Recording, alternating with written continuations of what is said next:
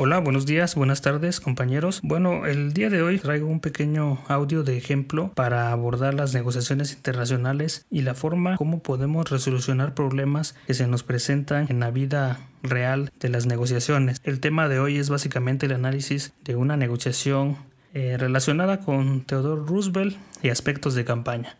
Espero te guste. Las distintas maneras de enfocar una situación conflictiva pueden marcar la gran diferencia para llegar a un buen puerto. Veamos cómo. En esta historia, una mirada distinta del problema posibilitó una solución exitosa. Corría el año de 1912 y el célebre Theodore Roosevelt llegaba al final de una disputada campaña electoral por la presidencia de los Estados Unidos. Para alcanzar el triunfo le resultaba esencial realizar una gira por todo el territorio del país. En el afán proselitista, los publicistas de campaña mandaron imprimir 3 millones de copias de un folleto con la fotografía del candidato y una leyenda que decía confesión de fe. Grande fue la sorpresa de los asesores cuando descubrieron que debajo de la imagen del aspirante a la presidencia se leía Moffett Studios Chicago. A la sazón, el propietario de los derechos de autor de la fotografía en aquellos tiempos, el precio por el uso de los derechos de autor podía rondar un dólar por folleto, Pagar 3 millones de dólares era impensable y materialmente imposible. El análisis situacional de los asesores no se apartó de las ciertas lógicas y por ello las alternativas resultaban una peor que la otra. Veamos qué caminos contemplaron como opciones para solucionar el problema. Número 1.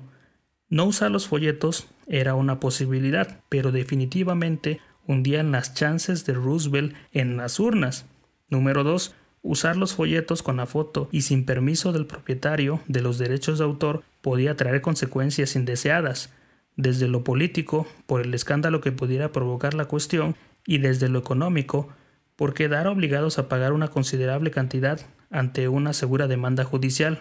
Luego de muchas elucubraciones, los colaboradores llegaron a un consenso con respecto al mejor camino a seguir, negociar los derechos de autor para poder usar los folletos durante el escaso tiempo de campaña que quedaba.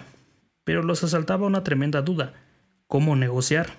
La mayoría de los integrantes del equipo consideraba que las esperanzas de lograr una buena negociación eran mínimas. La legislación vigente sobre los derechos de autor y el factor tiempo, por estar próxima a la fecha de las elecciones, daban un inmejorable poder a favor del fotógrafo en la negociación.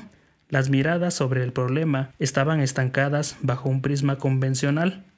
Ante esa encerrona, los colaboradores de campaña acudieron al reconocido abogado George Perkins, socio de JP Morgan, constructor de ferrocarriles en California y gerente de la campaña de Roosevelt, quien, en un rapto de inspiración, cambió el enfoque del análisis sobre la manera de examinar la negociación y sin perder el tiempo llamó a su taquígrafa y le dictó un telegrama para los estudios Moffett de Chicago en los siguientes términos. Estamos planeando distribuir millones de folletos con el retrato de Roosevelt en la portada. Será una gran publicidad para el estudio que usemos. ¿Cuánto nos pagarían ustedes si usáramos vuestra fotografía? Contesten inmediatamente.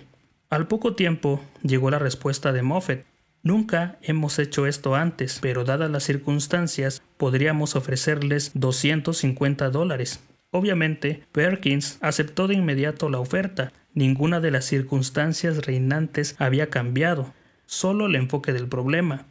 Más allá de lo anecdótico de la historia, lo cierto es que pensar en una mirada distinta que rompa con las lógicas convencionales puede resultar un buen ejercicio para encontrar una mejor salida en cualquier tipo de negociación.